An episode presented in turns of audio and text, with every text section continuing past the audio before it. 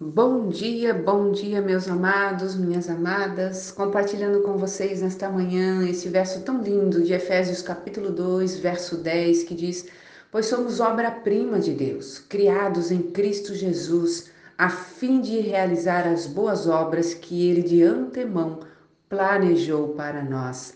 Quantas revelações em um único versículo! Olhem só, pois somos obra-prima de Deus. Você não é obra do acaso. Você não é um acidente. Você não é um erro.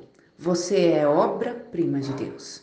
Quem sabe você não tenha sido planejado pelos teus pais. Quem sabe a sua vida não tenha dado certo até aqui. E infelizmente você tenha errado mais do que acertado. Mas isso são obras, né, que nós podemos fazer ou imaginar. Mas quando nós temos o um entendimento que apesar de qualquer situação que tenha me trazido para este mundo, ou que eu esteja vivendo hoje, eu fui feita pelas mãos do Criador, porque Deus desejou você estar aqui. Porque Deus desejou você pode respirar o fôlego da vida. Isso é o que Deus fez porque foi Deus que te fez. Nós fomos criados em Cristo Jesus. Aí aqui, ó, eu quero dizer algo bem especial. Todos nós somos obras-primas de Deus. Quando nós somos criados em Cristo Jesus, esse criados em Cristo é a nossa conversão. É quando Jesus vem habitar no nosso coração como, seu, como nosso Senhor e Salvador.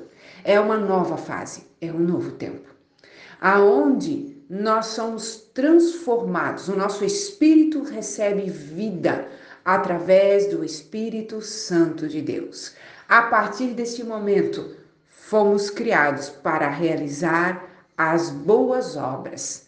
E quais são as boas obras? São as boas obras que Ele, o Pai, planejou antes de todas as coisas para nós. Então Deus tem um plano a teu respeito, meu amado, minha amada. Você não é obra do acaso. Quando Deus te criou, Deus te criou com um plano. Quando você entrou para a família de Deus através de Cristo Jesus, o Senhor te estabeleceu neste plano. E neste plano você não vai ficar de braços cruzados, sem fazer nada ou ficar esperando que as coisas simplesmente brotem e aconteça, não. Ele te convida a um caminhar. E este caminhar é de realizar as boas obras que ele planejou. Então não é mais sobre a qualquer capacidade ou qualquer é, habilidade que você possa ter. Elas cooperam, mas é sobre o que Deus faz agora em você e a partir de você.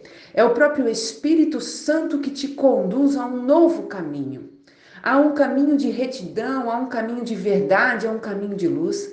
E neste caminho, ele te capacita a fazer coisas boas que ele planejou. Ele te revela algo novo.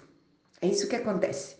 Então não é mais sobre o que você pensa, o que você acha, mas é sobre o que ele pensa e o que ele quer a teu respeito. E o que ele quer são coisas boas. Deus nunca planejou o mal, Deus nunca planejou a dor, Deus nunca planejou a tristeza para nós. Mas no mundo nós teremos aflições. Jesus já nos lembrou isso. Mas quando nós estamos dentro desse plano, desse projeto de Deus para as nossas vidas, Ainda que os dias sejam maus, nós sabemos em quem temos crido. Nós sabemos quem é poderoso para estabelecer o nosso caminho, para nos colocar no lugar certo e para nos guiar. Ele não somente nos deu o caminho, ele nos deu aquele que nos guiaria no caminho. Jesus é o caminho, o Espírito Santo nos guia em toda a verdade, para que para que façamos, realizemos as boas obras que Ele mesmo planejou para nós. Você não está aqui por acaso, você não tem uma vida solta, você precisa estar conectado a Cristo, conectado a uma igreja que caminha com Cristo e você pode ser e deve ser produtivo, realizar boas obras, não segundo as tuas, as tuas forças ou segundo os teus pensamentos, mas segundo Deus Todo-Poderoso que te criou. Ele sabe do que você é capaz. Quem sabe você mesmo não sabe do que é capaz, mas ele sabe. E se você aceitar, permitir e entrar nesse fluxo, ele te revelará. Não caminhe sozinho, não caminhe sozinha. Caminhe com alguém que já descobriu esse fluxo. Caminhe com alguém que já entendeu esse propósito. Sabe por quê? Porque aí você irá mais longe. Que o Espírito Santo te guie em toda a verdade, te capacitando para toda boa obra, porque você não é um acidente, você é obra-prima das mãos de Deus. O Senhor te abençoe.